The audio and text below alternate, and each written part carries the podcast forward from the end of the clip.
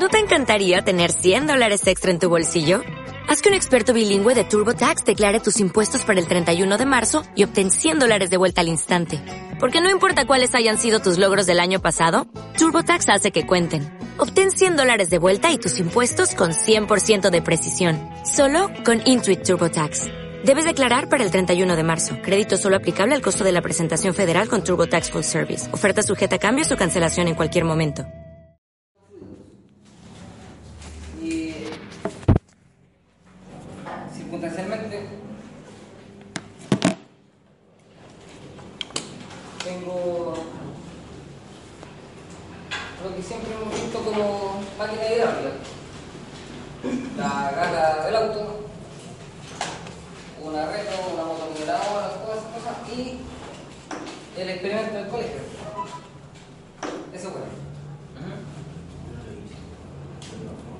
¿Me hicieron ese proyecto?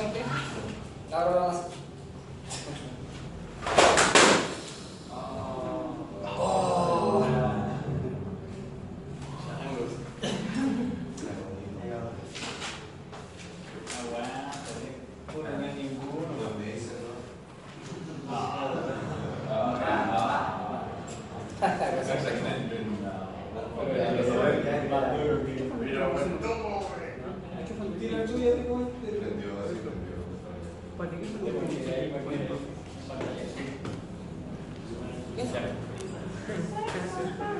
Eh, entonces, como no tenemos, digamos, algunos conocimientos previos de, hidráulica,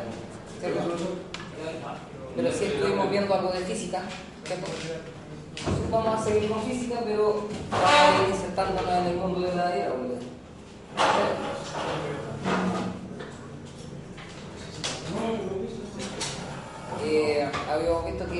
Hoy íbamos a trabajar un poco el tema de la presión. ¿De? Y trabajar con presión implica que tengo que saber algunas cosas que son importantes. Como, por ejemplo, necesito saber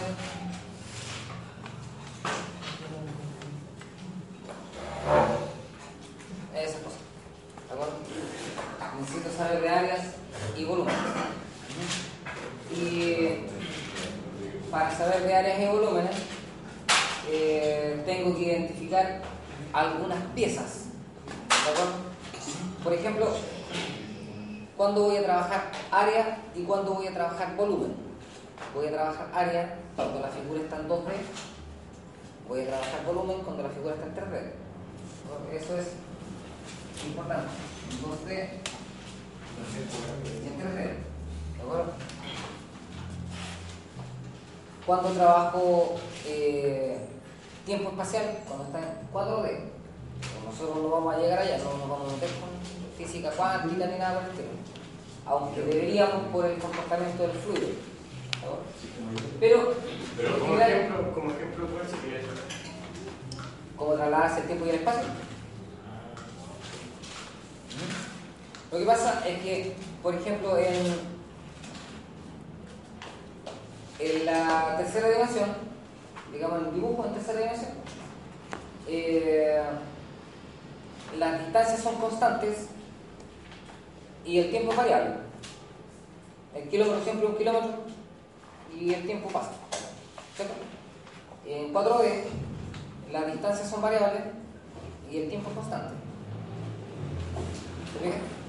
Cuando quieren hacer una interpretación de, de datos, por ejemplo, cuando ustedes vean instrumentación o control automático en sí, se van a dar cuenta de que las soluciones a los problemas no están en este plano real, están en otro plano. Están en un plano que se llama plano complejo. ¿De acuerdo? O el plano se llama S. ¿De acuerdo? Nosotros trabajamos en un plano R. ¿De acuerdo? En los números reales. ¿Ya? Pero hay que pasarse al plano S, al plano complejo. Porque ahí están las soluciones de los sistemas. Entonces yo tengo que buscar modelos matemáticos para llegar allá. Un modelo matemático es una forma. El otro día vimos unos axiomas en control automático. ¿Cierto? Y buscamos las formas, las buscamos en las ecuaciones, hasta que las encontramos. Amoldadas, ¿cierto? A través de las propiedades de la matemática. asociativa, distributiva, conmutativa, ¿cierto? Y tú vayas montando las ecuaciones de tal forma que encuentras un modelo y encuentras una solución. ¿Te fijas? Ya les hice comentarios días atrás que todos los sistemas van a tener una representación en la norma ISA y nosotros nos escapamos a ello, en este módulo también vamos a ver ISA pero la idea es que yo tenga claro, por ejemplo, cuál es una línea de alimentación de presión hidráulica, de presión neumática o de electricidad, de corriente alterna o de corriente continua. Y tengo que graficar todo en un plano. ¿Me entiendes? Por ejemplo, si tengo un sistema electrohidráulico, en, la misma, en el mismo plano van a haber líneas eléctricas y líneas hidráulicas. Y si yo tiro, por ejemplo, aquí tengo una bomba, digamos con fluido, y la bomba, ¿cierto? La alimenta eléctricamente, parte de los dos del cable. Tiene que haber una diferencia. De eso se trata, digamos, trabajar eh, bajo norma. Entonces, con este asunto, ¿cierto? tenemos que enfocarnos en el tema de la presión. Ahora, la presión está dada por un par de, fenómenos, ¿cierto? Y em, la vamos a medir en distintas magnitudes, digamos. En general, esto nace, todo el concepto de presión,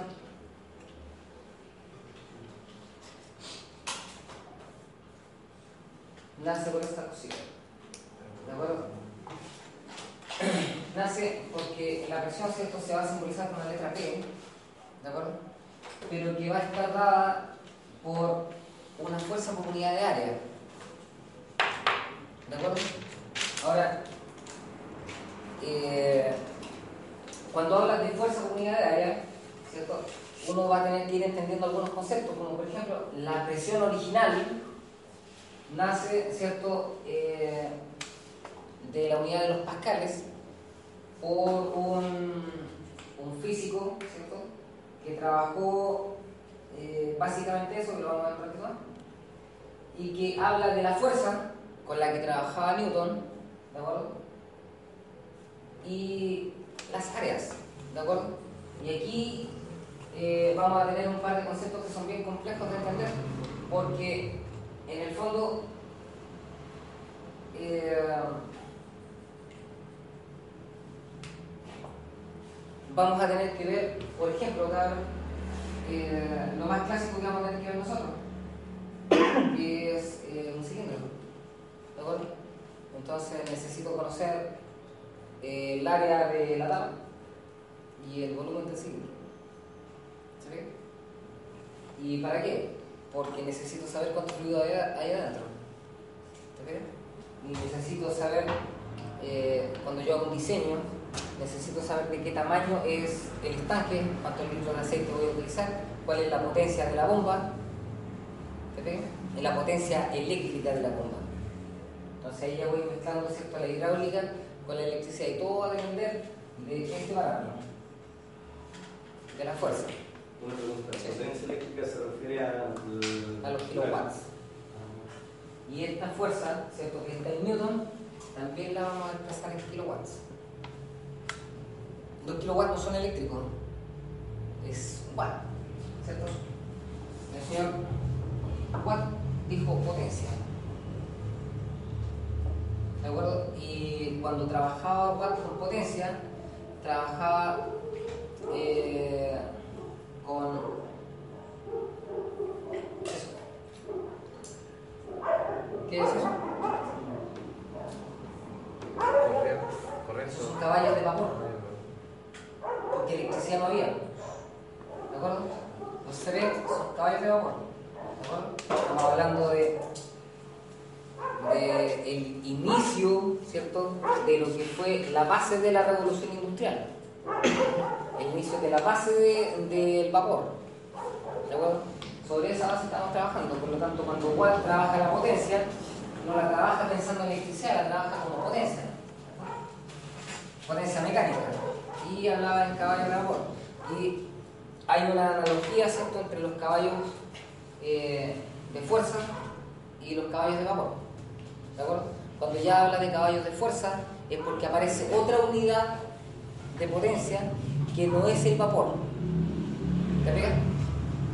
Entonces, pero sí yo puedo, por ejemplo, hacer mención de la potencia en, en watts eléctricos y mencionarla como caballos de vapor. No está bien dimensionado, pero de la nada lo dar.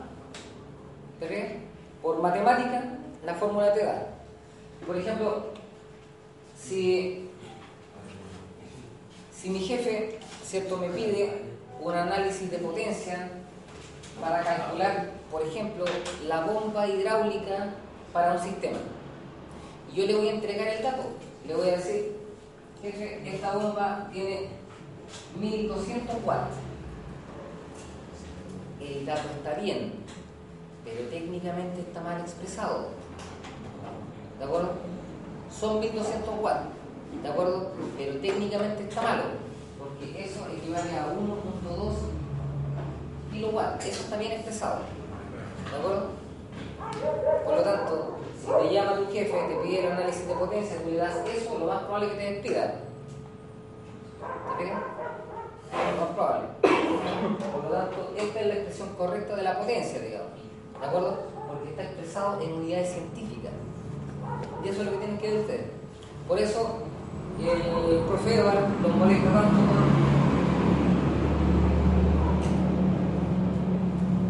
con, los miliamperes. ¿De acuerdo?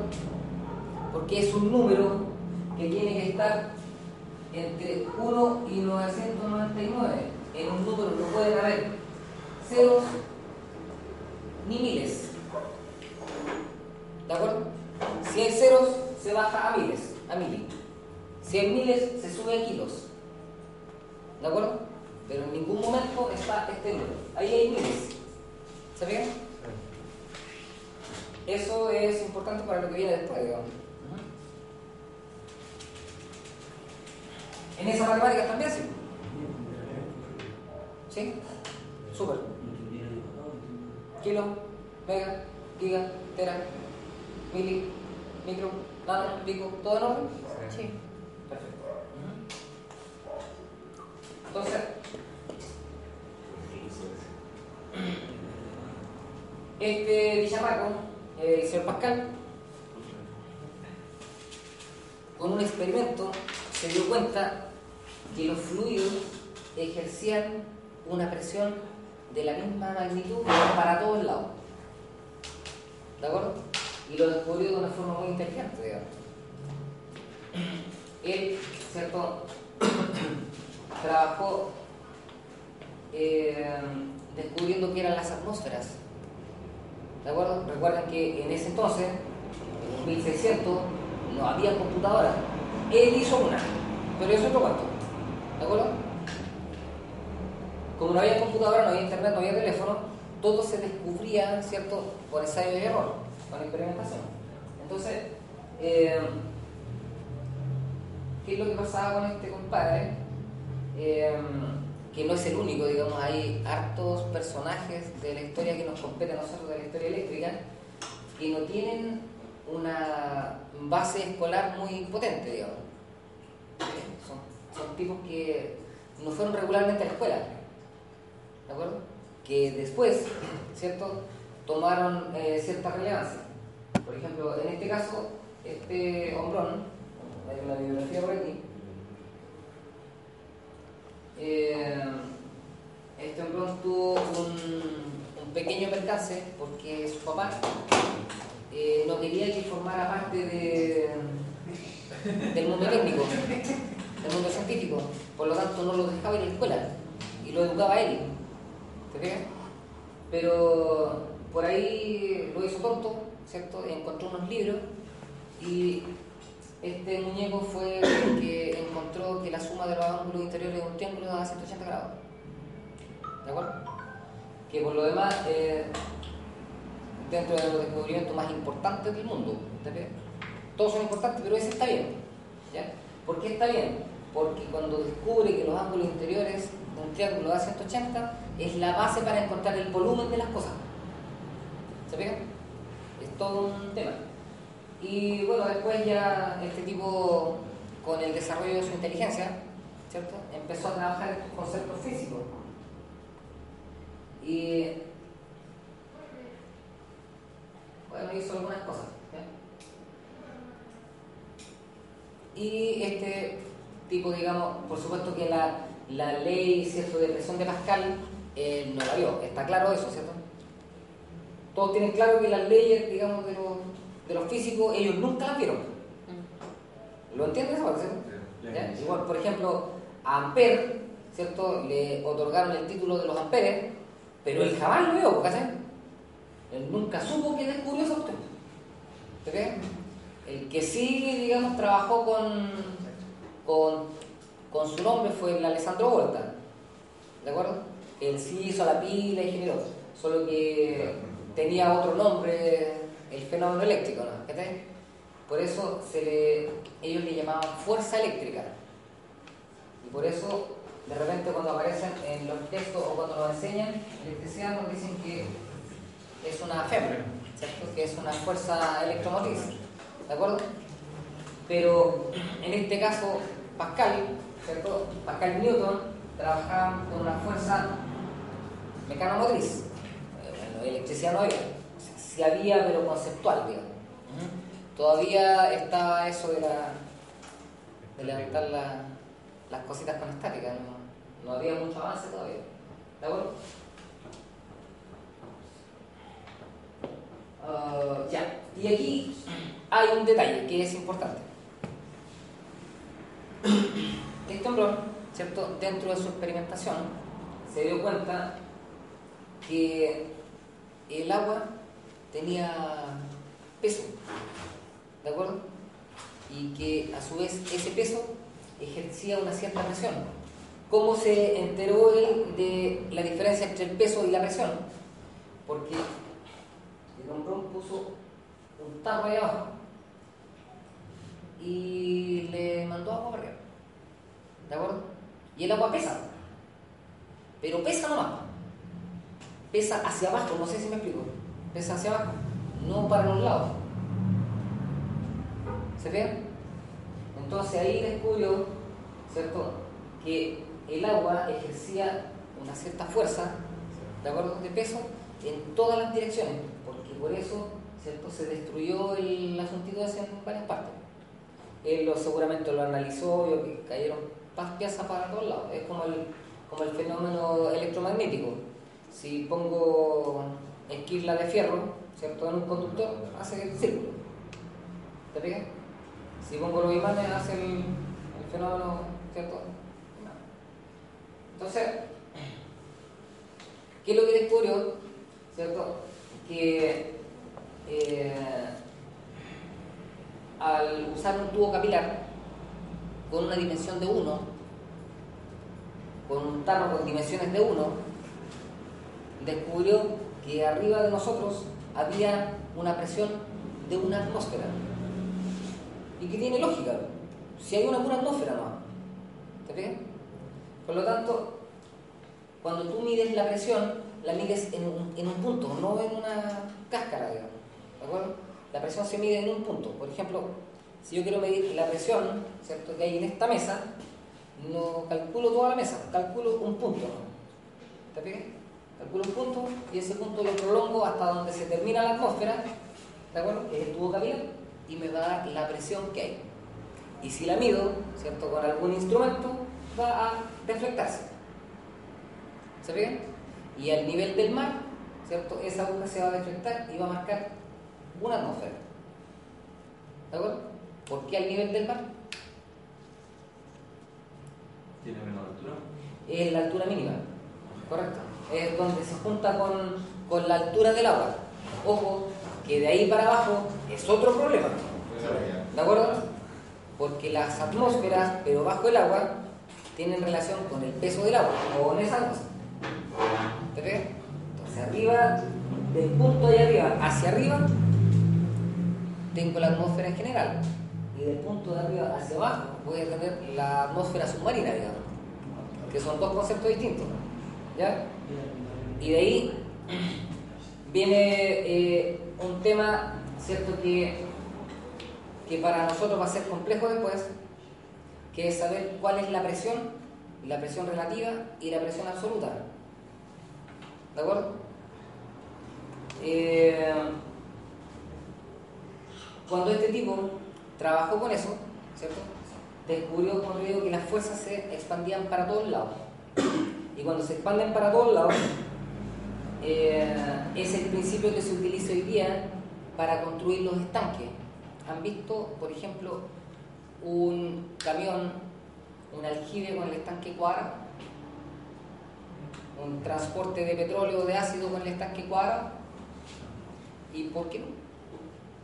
Si cuadrado, digamos, no se va a romper, porque es cuadrado, tiene su arista bien definida.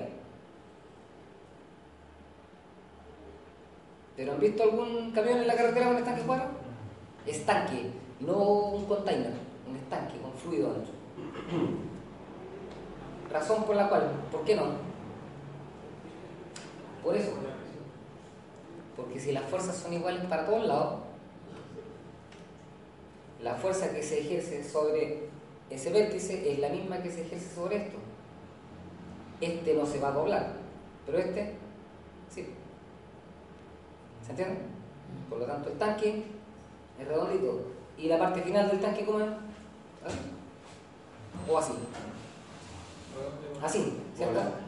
Es por el mismo efecto. Esta parte hace la otra mitad de acá. Aunque esté separada por 500 metros, no importa. ¿Está bien? Y las fuerzas, digamos, se van para todos lados con la misma magnitud. Esa es la idea. No es llegar y diseñar un estanque, digamos. ¿Se fijan?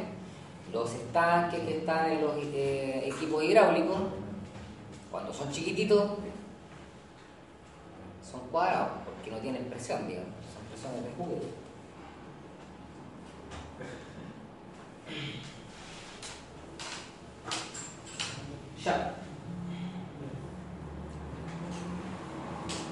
Eh, eso. Cuando tengo un estanque, ¿cierto? La presión del fluido se transmite para todos lados con la misma magnitud. Ese es en el fondo el, el principio Pascal. Ese es el principio de Pascal. Y con eso, ¿cierto? Vamos a empezar a resolver algunas algunas cosillas. Me dijo el profe que estaban dados para automatizar con un Arduino, me dijo. ¿Será? Lo que pasa es que tengo un ejercicio, ¿cierto? Que digamos que es una mejora de uno que hice hace unos años atrás. Eh, ese ejercicio lo ha visto todo el mundo, digamos. Pero la gracia es que eh, como no tenemos pistones de verdad, digamos, están en el taller, los vamos a ver, jugamos con ellos. Pero la idea es que ustedes eh, puedan automatizar un sistema electrohidráulico. Y para ello tienen que hacerlo, ¿no? Es la única forma. Se lo puede, si a ustedes les tinca, lo hacen, y si no, uno en el taller, ¿no? La última nota es de taller, así que- Pero es entretenido. Ya, eso creo que lo vimos en algún momento. Se los mencioné. La prensa hidráulica. ¿Ya? La prensa tiene una razón importante de ser. Los frenos hidráulicos también funcionan igual. ¿De acuerdo? Por ejemplo, si este contenedor, lo de abajo lo vamos a dejar libre. Vamos a hablar de los contenedores. Este contenedor tiene un volumen 1 y este tiene un volumen 2. Es obvio, ¿cierto? Por lo tanto, si yo hago este ejercicio, ¿cierto? De aplastar acá, allá va a subir, ¿cierto? El tema es que cuando yo aplasto acá, allá sube en el mismo volumen, ¿no? No en la misma distancia. Este es un ejemplo exagerado, digamos. ¿De acuerdo? Si yo calculo los centímetros cúbicos que hay aquí, ¿de acuerdo? Y calculo los centímetros cúbicos que hay allá, ¿cierto? Ponte todo aquí bajo la mitad, ¿no? ¿Ok? Si aquí tengo 100 centímetros cúbicos, y acá tengo 500 centímetros cúbicos, no puedo subir a 1000, no puedo subir la mitad que, que bajé acá, no puede ser, porque acá hay un espacio más grande, ¿cierto? Por lo tanto, lo que tengo que hacer es una igualación de fluidos. Por lo tanto, tengo que saber cuál es el volumen de esto y cuál es el volumen de lo de allá. ¿Ok? Por ejemplo, la gracia que tienen es que yo puedo levantar ¿cierto? una pequeña distancia, pero un gran peso. ¿De acuerdo? Por ejemplo, si este fuera una jeringa, si yo la presiono, ¿de acuerdo? Y allá tengo, no sé, un, un auto de juguete, lo puedo levantar sin ejercer mayor peso. Cosa que no puedo hacer si lo levanto con la mano. ¿De acuerdo? Porque es un multiplicador. Ahora, ojo, que si de allá bajas 250 centímetros cúbicos, esta cosa llega allá arriba. ¿Se fijan? Eso es lo que ustedes hacen cuando tienen la, la cata hidráulica. Tienen una pequeña bombita, una bombita chiquitita, que la pueden mover con la mano. ¿Se fijan? Y el auto sube.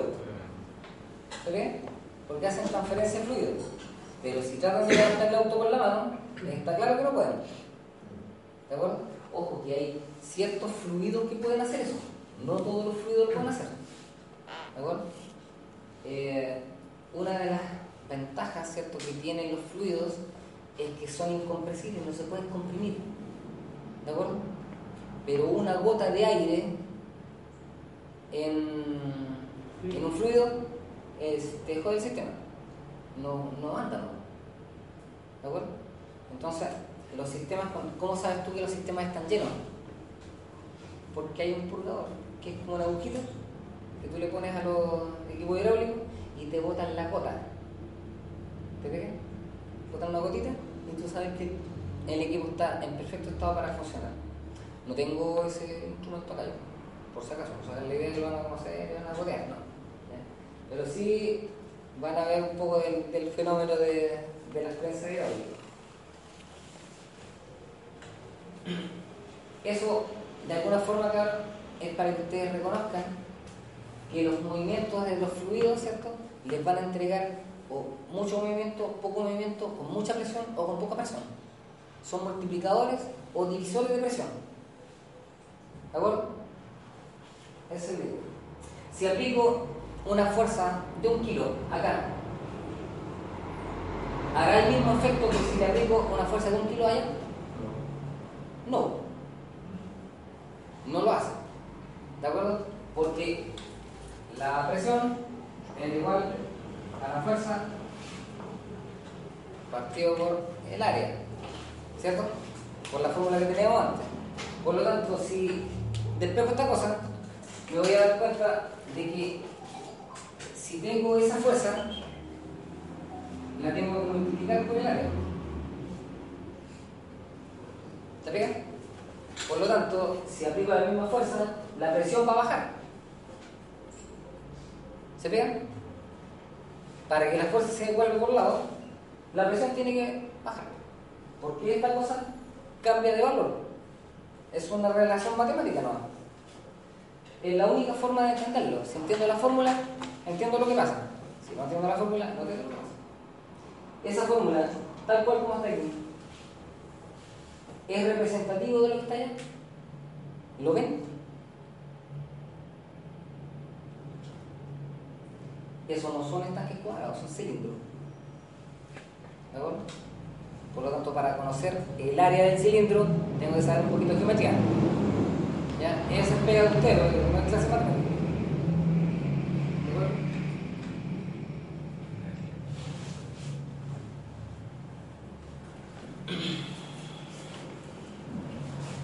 Y el juego de la prensa, ¿cierto? Va a, siempre va a ser correspondiente al trabajo con dos cilindros, ¿cierto? Que tienen un volumen distinto. Esa es la gracia del, de la ¿de? Ahora, hay un tubo, que es un tubo comunicante, ¿de acuerdo? Que me permite eh, hacer la transferencia de fluido de un lado a otro. Hay un principio que es interesante para entender el fenómeno del fluido.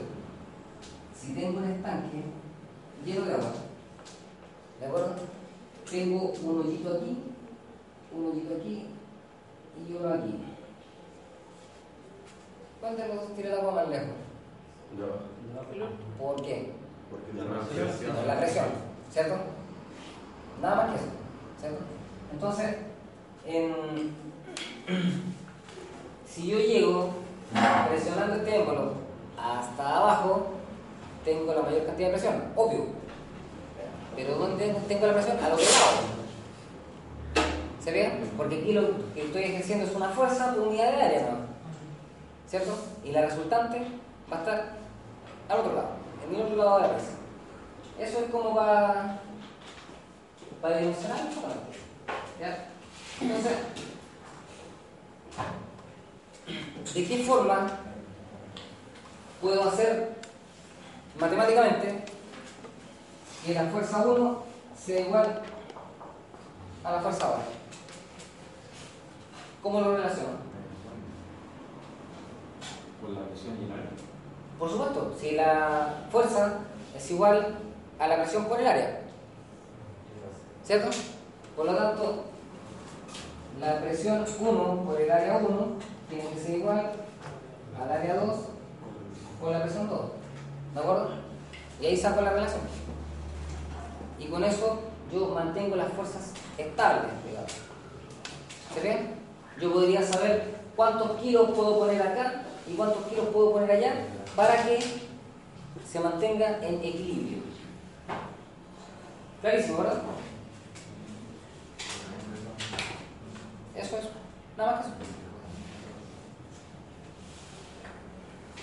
Nada más que eso.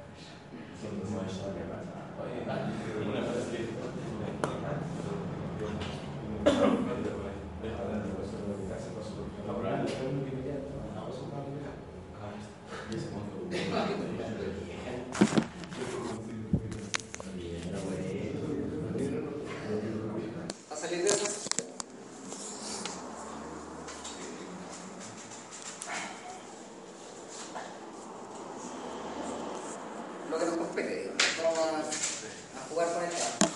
Primero, veamos las áreas.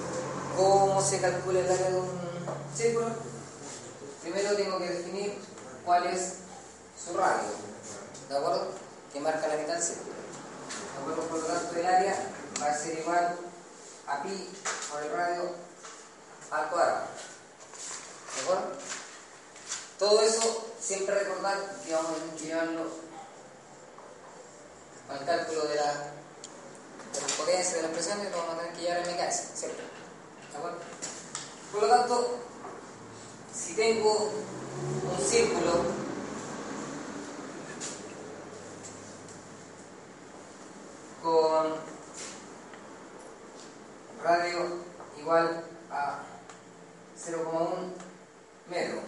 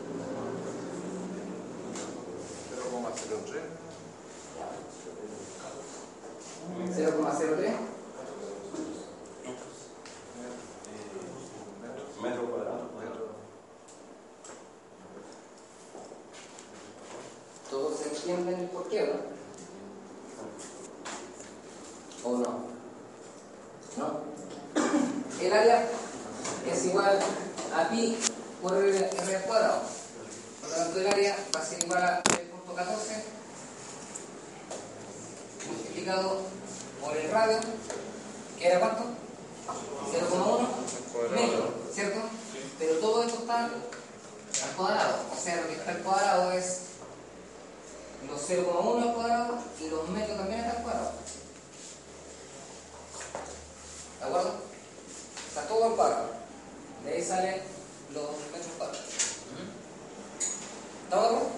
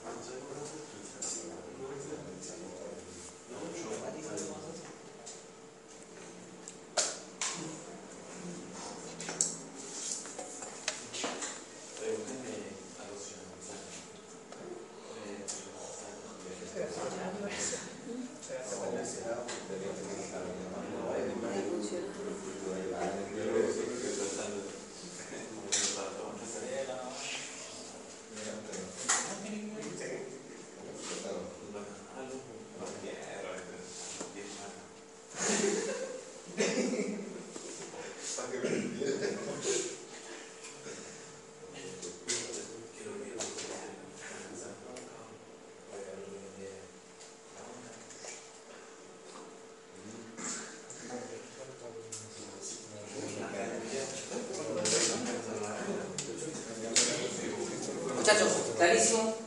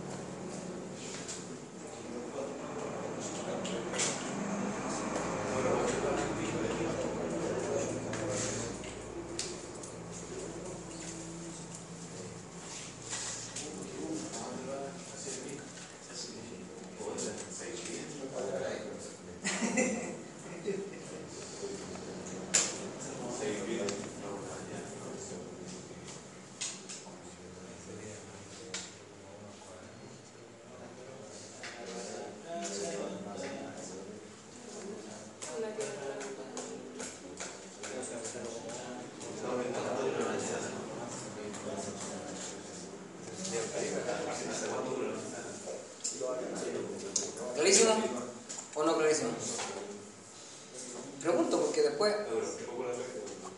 No viene tan fácil, ¿no?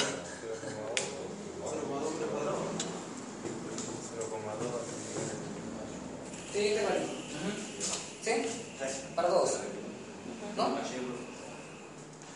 17 área de eso.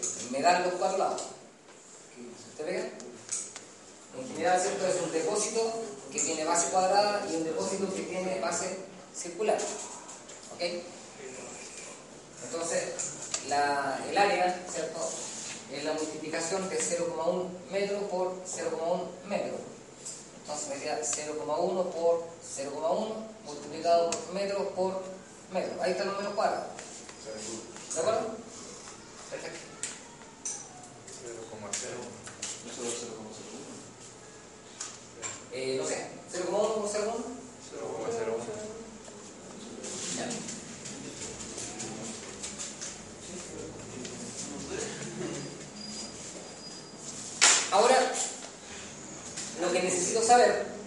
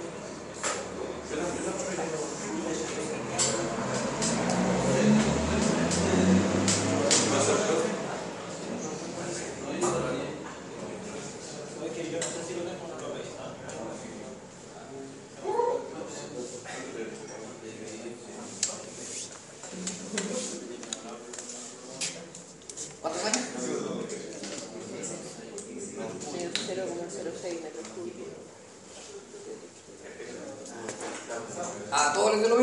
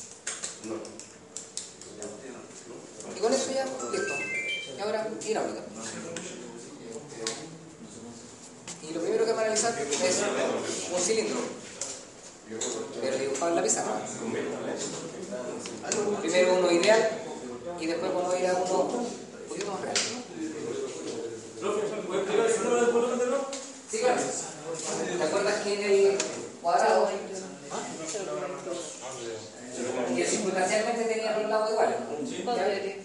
Era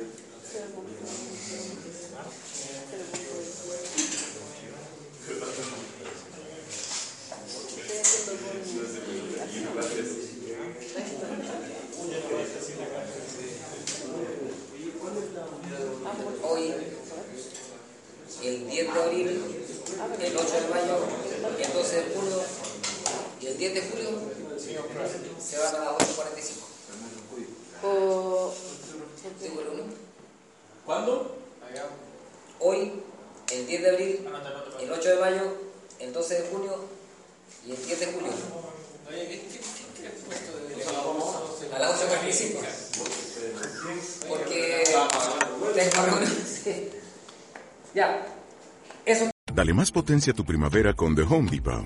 Obtén una potencia similar a la de la gasolina para podar, recortar y soplar con el sistema OnePlus de 18 voltios de Ryobi desde solo 89 dólares. Potencia para podar un tercio de un acre con una carga. Potencia para recortar el césped que dura hasta dos horas.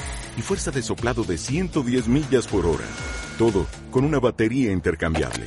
Llévate el sistema inalámbrico OnePlus de 18 voltios de Ryobi. Solo en The Home Depot. Haces más. Logras más.